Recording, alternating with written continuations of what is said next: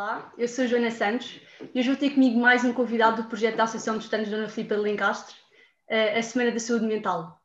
O meu convidado é uma voz ativa da valorização da saúde mental e tenta quebrar todos os estigmas ela associados. Atualmente é embaixador da Ivory, é o João Lima. Olá, João, tudo bem? Olá, tudo bem, Joana? Eh, é um prazer estar aqui. Para quem não me conhece, a Joana já me introduziu rapidamente. O meu nome é João Francisco Lima, tenho 22 anos, Uh, há muito pouco tempo estava onde vocês estão. Um, e para vos contar um bocadinho, eu acredito que vocês sabem um bocadinho do que é a minha história, mas eu vou-vos contar a minha história nos últimos tempos. Um, esta minha, esta minha, este meu papel enquanto pessoa ativa ou voz ativa na, nas questões da saúde mental uh, deveu-se a uma situação pessoal trágica que muitos de vocês devem saber qual é mas durante algum tempo eu sabia que queria, queria ter uma voz ativa de alguma forma e não sabia como é que conseguia concretizar esse, esse objetivo. Uh, e foi aí que surgiu a Ivory. Hoje em dia sou embaixador da Ivory, uh, para além da relação profissional que tenho com eles, tenho uma relação de amizade com, com o Francisco, uh, que foi quem me, quem me desafiou para começar, para, para, para estabelecermos esta ligação. isto começou porque hum, a Ivory era um projeto de um amigo meu que estava comigo na faculdade e eu no, no início, como tento fazer bastantes vezes, uh, queria, queria dar-lhes o meu apoio comprando, comprando as peças deles e eu tinha, tinha imenso interesse e gostava imenso e, e usei durante muito tempo as peças deles. E, e há pouco tempo uh, o Francisco apresentou uma, uma alternativa de outro produto que eu, que eu achei imensa graça e na altura falei com ele sobre a possibilidade de estabelecermos uma parceria para esse produto acabou por não fazer sentido, mas ele desafiou-me, em conversa sobre, sobre estas possibilidades, desafiou-me para a possibilidade de eu, de eu vestir a marca deles apoiando exatamente este, esta cor uh, e, este, e este tema que era a saúde mental. Foi aí que eu encontrei, de uma forma, posso dizer, uma coincidência, foi uma coincidência, apesar de eu não acreditar nessas coisas. Um, eh, foi aí que eu encontrei a minha oportunidade de realmente ter finalmente uma voz ativa e com, com um propósito muito concreto em relação a este tema. Uh, portanto, neste momento sou, sou, embaixador da Ivory, sou embaixador só da cor da saúde mental, que é esta, esta camisola que eu estou a usar, é, é um um branco. Um, e, e, felizmente as ações que nós temos tido nas, nas redes sociais tiveram bastante sucesso. Uh, a palavra espalhou-se rapidamente por, por muita gente tive a felicidade de ser convidado, inclusive, para falar um bocadinho sobre isto na televisão, que também foi ótimo. Mas pronto, que uh, a, razão, a principal razão pela qual eu queria ter esta voz ativa e felizmente tive a oportunidade de, de passar a ter, era porque eu sentia que havia uma necessidade clara da normalização e sensibilização de, do tema. é uma, é uma, são duas palavras que eu uso muito e que refiro muito no, nos textos que escrevo, porque acho de facto que neste momento apesar de ser, de ser relativamente pouco, uh, uh, é, o, é o início. E nós estamos muito longe numa caminhada que temos que fazer em relação à, à percepção que a, nossa, que a nossa população tem em relação à saúde mental. E acho que temos que começar por algum lado e, portanto, eu concretizei o meu papel como pura e simplesmente a normalização e sensibilização para o tema. Felizmente há muitas, há muitas plataformas que começam a surgir hoje em dia para, para pegar no problema de outras perspectivas e dar continuidade a este, a este tópico mas eu, eu quis focar-me nestas, nestas, duas, nestas duas partes que eu sinto que são as que eu consigo efetivamente ter um, ter um impacto positivo. Ok. Uh, pronto, fazer a diferença às vezes não é fácil e, portanto, partindo do pressuposto que seria natural trabalhar o tema a nível pessoal, o que é que, o que, é que, te, o que, é que realmente te fez querer dar voz uh, e pôs-te à disposição dos outros? Um, felizmente ou infelizmente, uh, as minhas circunstâncias permitiram-me ter um, um, uma rede de contactos através das minhas redes sociais muito grande. Ou seja, eu tinha muita visibilidade, uh, não, não fazia nada em concreto com ela, mas percebi claramente que podia passar a fazer. E depois acho que, partindo do pressuposto que realmente se eu quisesse podia ter essa voz ativa, fiz uma, uma simples introspeção e cheguei à conclusão de que tinha capacidade, ou seja, podia predispor-me a esta exposição e que as consequências desta, desta exposição seriam muito melhores, ou seja, seriam muito mais positivas do que as possíveis consequências negativas que poderiam ter para mim. E quando, quando decidi uh, assumir, assumir este meu papel, uh, felizmente tudo correu bem, até agora não, não me arrependo nem um bocadinho de o ter feito uh, e, e, espero poder continuar a fazer durante algum tempo e que, e que só cresça uh, um, o meu poder de, de, alcance em relação às pessoas e em relação a este tema. Okay. Um, agora uma pergunta que vai ajudar um bocadinho mais os nossos, os nossos colegas.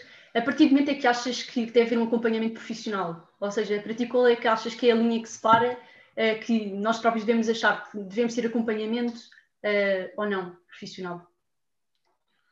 a partir do momento em que nos questionamos se devíamos ter acompanhamento profissional. E eu acho que isso, não, não tem um momento certo para surgir, surge de forma diferente para cada pessoa, mas eu acho que a partir do momento em que há a mínima questão que de facto faria sentido uh, termos um momento para partilharmos como nos sentimos, ou se temos um momento para fazer uma análise um bocadinho mais profissional da nossa, em relação à nossa saúde mental, eu acho que a partir desse momento é mais do que é mais do que válido procurarmos ou tentarmos pedir ajuda. Ok. Uh, agora vamos passar para, outra parte agora da, da nossa conversa, uh, para falar um bocadinho sobre o inquérito, vais responder algumas perguntas que nós tivemos mais dificuldade em responder. Uh, ou seja, a Associação dos Estudantes fez um inquérito que foi respondido ao longo da última semana que teve mais de 300 respostas. Uh, por exemplo, uma das nossas perguntas foi, perante um problema de saúde mental, a quem considera dos alunos respondeu que não teria ajuda a, a ninguém.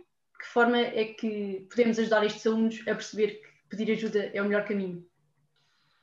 Então, antes de mais, acho, acho fantástico terem 300 pessoas que tiveram de facto interesse e quiseram participar e, e, predispor-se a, a, partilhar mesmo de forma uh, anónima essa informação sobre elas, porque obriga-as à introspeção e isso é uma coisa que é muito importante e é uma das, das principais coisas que nós devemos fazer constantemente, é termos noção de nós próprios e podermos fazer uma avaliação correta de como é que nos sentimos.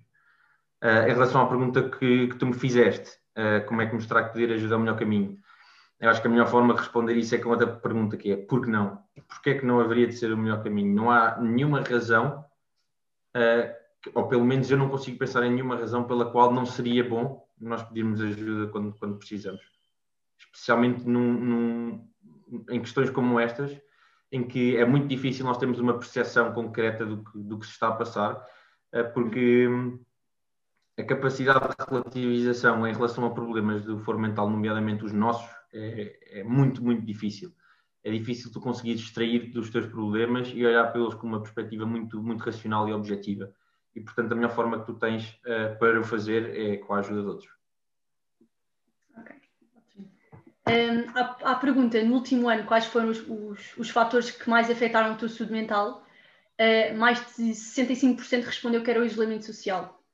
Uh, visto que, que, agora estamos no mesmo cenário do confinamento geral que ocorreu em março, como é que tu aconselharias estas pessoas a, a, para que o isolamento social não seja o mesmo fator que levou a que a saúde mental deles seja afetada? É assim, infelizmente, isto, isto é uma variável que nós não conseguimos controlar, não é? Uh, e não há dúvida nenhuma que este isolamento social obrigatório é, é, vai ser a maior influência para alguns dos problemas deste, deste foro nos próximos tempos. De qualquer das formas, há sempre, há sempre algumas estratégias que podem ser mais fáceis ou mais difíceis de, de, de exercer e que, sem dúvida, são uma ajuda. Uma delas é exatamente essa, essa tentativa de não nos deixarmos isolar. Isso às vezes é um bocadinho difícil porque nós acabamos por entrar numa, numa dormência de estarmos sempre em casa, sempre nos mesmos espaços, sempre com as mesmas pessoas. Mas eu acho que acho que devemos procurar, nem que seja termos, termos uma pessoa que nós definimos por nós próprios e, e em mútuo acordo com a outra, uh, com a qual devemos contactar todos os dias. Eu sei que isto pode, pode parecer estranho, porque nós temos, de facto, por norma, temos pessoas com quem contactamos todos os dias em casa, mas temos uma pessoa escolhida por nós, que nós decidimos que é aquela pessoa que nós queremos acompanhar e queremos que nos acompanhe, pode, pode fazer toda a diferença. Um, agora, por exemplo, vocês uh, estão, estão sem aulas, uh, hão, de, regressar, mas nestes momentos em que há pouca coisa para fazer, temos tendência a, para nos deixar arrastar em algumas coisas com, com pouco, com pouco valor. É muito fácil nós ficarmos o dia todo sentados no sofá, agarrados ao telemóvel, ou, não sei, a ver televisão, a ver uma série, qualquer coisa assim. É importante diversificarmos um bocadinho o nosso dia e, se calhar, organizá-lo. e quando eu digo organizá-lo, é, é, definir bem no dia anterior ou nessa manhã, ou como, como, como quiserem, o que é que nós gostaríamos de fazer no dia a seguir e procurar sempre uh, cumprir esses objetivos, porque é muito mais fácil nós termos pré-definido na nossa cabeça o que é que queremos fazer e tentarmos procurar fazê-lo do que simplesmente estar à espera que nos dê vontade de o fazer ao longo dos dias de forma uh, espontânea e aceder a essas vontades. Portanto, eu acho que estas são, são duas, duas formas. Uh, outra pergunta, mais de 25, ou seja, 25% dos alunos respondeu ao inquérito avaliando a sua saúde mental como má ou muito má. Uh, na tua opinião, de que forma é que estas pessoas podem procurar ajuda de forma eficaz? É, é, é um número um bocadinho assustador. É, muito assustador. É muita gente. Nós, falar em porcentagens às vezes até, até ajuda, facilita na, no acesso à informação, mas isso quer dizer que uma em cada quatro pessoas se, se diagnostica, autodiagnosticam como em muito má ou má, mau estado de, de saúde mental. Uh, e isto é uma pergunta que não é fácil responder, porque a maior parte das pessoas nega-se em relação a estes temas. Portanto, se 25% teve a capacidade de se autoanalisar e identificar-se como tal, eu acredito que muitos mais, provavelmente, estão a sentir-se da mesma forma, mas não têm a capacidade ou não, têm, eh, não se sentem à vontade para, para chegar a esse ponto na sua reflexão, para tirarem essas conclusões. Uh, há, há, várias formas de pedir ajuda. Uh, uma delas é, sem dúvida, pedir ajuda aos, aos, aos, vossos pais, aos vossos encarregados de educação, às pessoas que estão mais próximas de vocês. Uh, e, mas eu sei que isto muitas vezes é complicado. infelizmente, exatamente pela falta de, de, educação que nós temos nesta área, é, às vezes é difícil as, as, pessoas mais velhas, neste caso, olharem para nós e, e receberem essa informação e terem capacidade de responder em conformidade. Ou seja, os nossos pais podem, sem querer, um, diminuir essas, essas nossas preocupações uh, e, e, e, um bocadinho descredibilizar essas, essa reflexão que nós temos em nós próprios. Sim, Se esse for o caso. Já que disseste isso também, quando nós estivemos a, a, também a avaliar os inquéritos, a avaliar não, mas a analisar os inquéritos, nós também percebemos que há muitos problemas que vêm eh, realmente também no isolamento devido às relações familiares, ou seja, como passamos tanto tempo com os nossos pais, às vezes acabamos por eh, já nem sequer ter muita paciência ou abertura para falar com eles e depois o nosso quarto acaba por ser o nosso refúgio onde passamos mais tempo. Por isso. Pois, uh, eu, eu, neste momento este problema de facto não está a ajudar nada uh, aos, às questões dentro deste, do tema que estamos a abordar, mas é sinceramente chega, chega a um ponto que eu tenho alguma dificuldade em dar soluções concretas para isso, mas felizmente há quem, há quem eu consiga dar, mas eu acho que neste caso, não havendo, não havendo essa possibilidade ou essa facilidade de comunicação com as pessoas com quem estamos mais agora por estarmos em, em constante contato com eles, se calhar é aceder a um familiar com, com um bocadinho mais de distância neste momento, pode ser avós, ou tios ou qualquer coisa, pessoas que nós, mas tem que ser pessoas que nós nos sentimos confortáveis uh, a falar, porque sendo um tema tão sensível, nem toda a gente está predisposto a, a, a, mostrar, a mostrar essa, essa parte de si, e portanto é sempre bom, acima de tudo, estarmos confortáveis com quem é que vamos falar, mas sabermos ou, ou, ou, pensarmos com quem, com quem é que, ou quem é que são essas pessoas.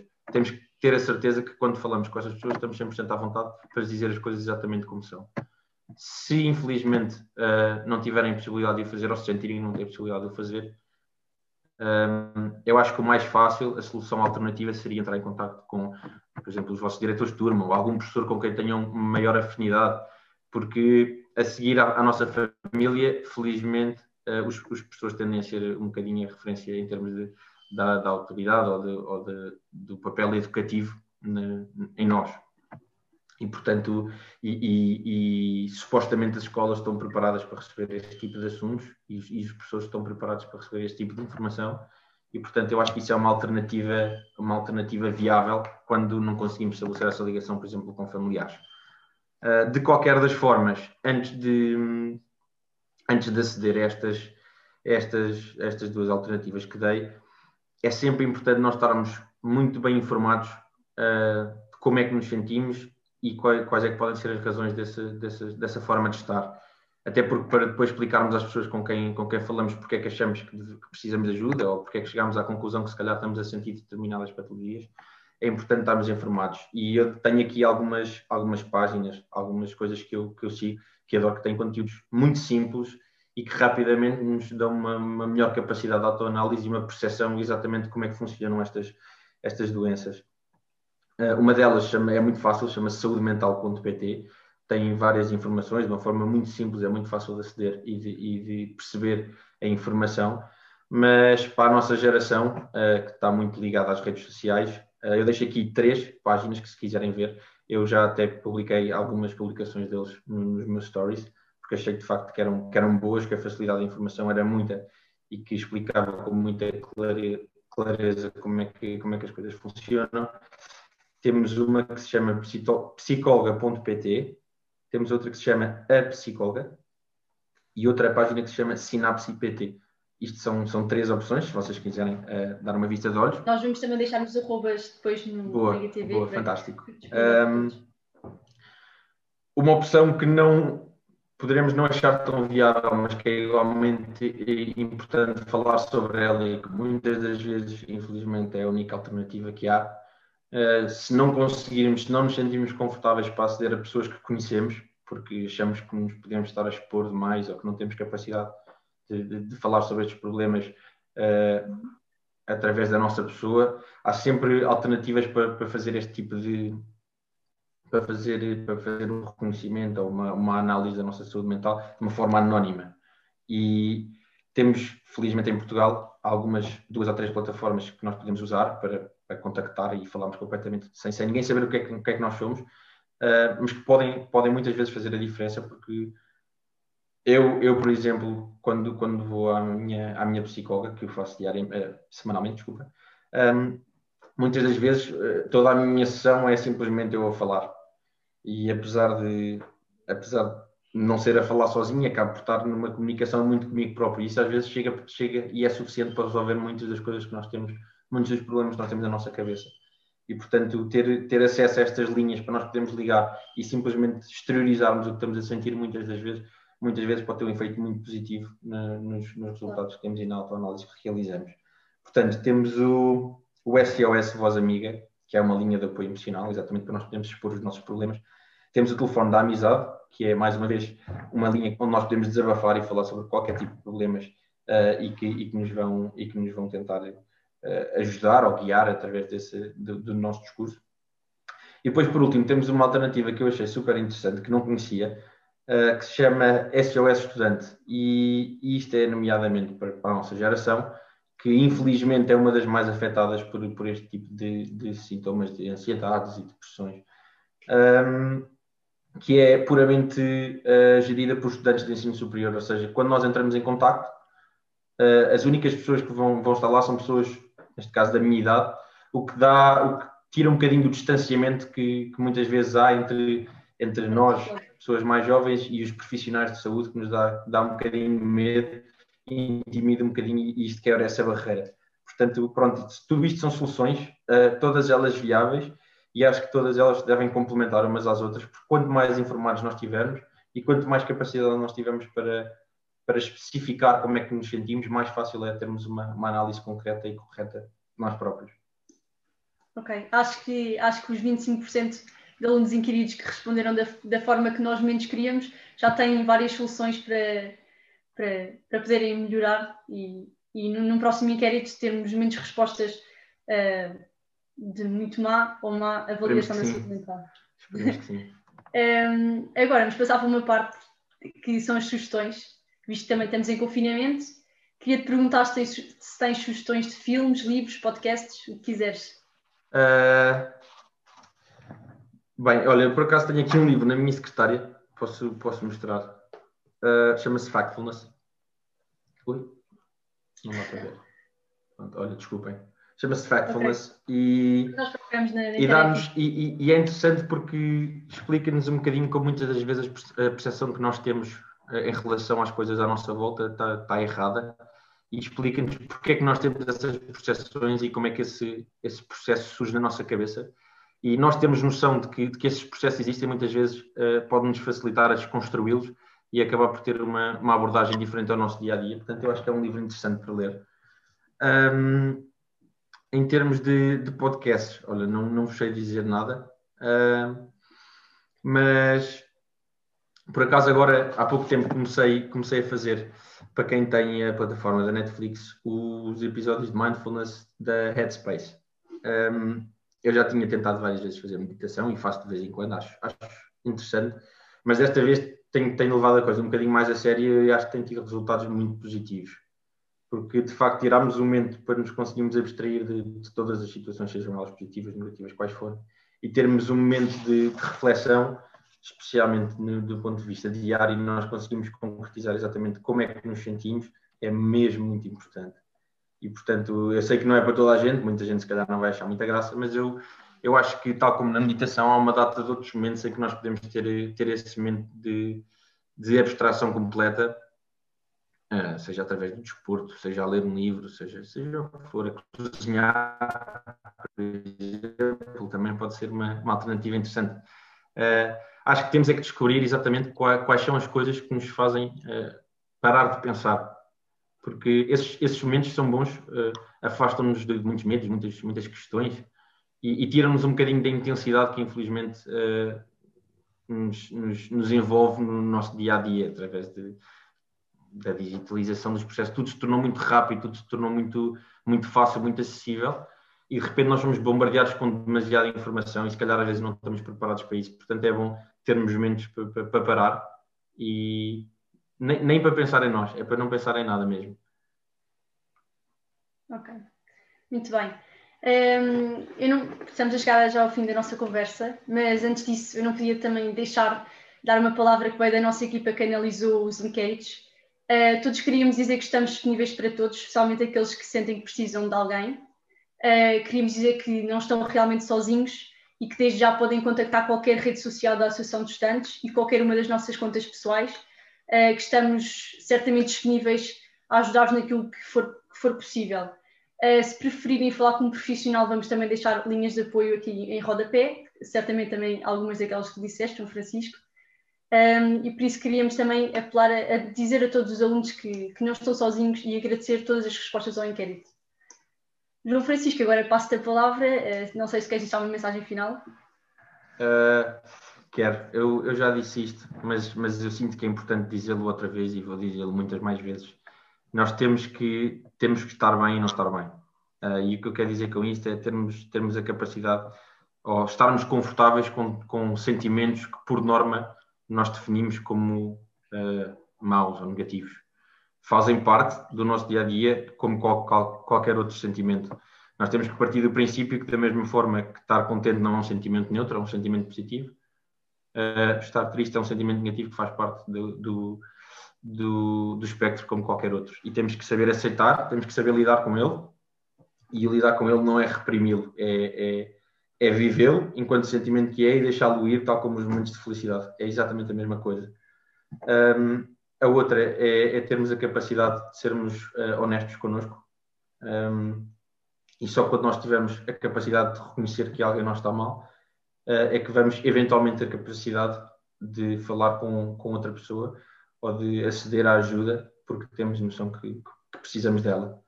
Mas, portanto, eu acho que é importante termos momentos de introspeção. Eu sei que já disse isto várias vezes hoje, mas vou voltar a dizer: temos, é, é muito importante nós termos a capacidade de olharmos para nós de forma objetiva e percebermos se estamos de facto ou não uh, a precisar de ajuda e se precisarmos de ajuda, seja através de que modo for, falarmos com um amigo, falarmos com um profissional, falarmos com um desconhecido, uh, devemos, devemos aceder a essa ajuda, porque infelizmente são, são muito mais as pessoas do que nós achamos que precisam dessa ajuda e, e se todos começarmos a ter essa capacidade de autoanálise e se todos começarmos a passar por estes processos de ajuda, vamos ter muito mais facilidade em ajudar pessoas que, que estão na primeira fase de, do seu reconhecimento. E, e pronto, e espero que mais tarde ou mais cedo, eu sei que é uma questão de tempo, ou espero que seja uma questão de tempo, todos nós vamos conseguir, com toda, com toda a naturalidade, falar sobre estes temas e todos nós vamos ter capacidade de pedir ajuda quando assim precisarmos. Ok. Então, João, só tenho a agradecer teres aceito o nosso convite para estares aqui hoje e por dar voz tão importante e que realmente diz respeito a todos. Uh, João, muito obrigada por ter estado aqui. Obrigada, foi um prazer.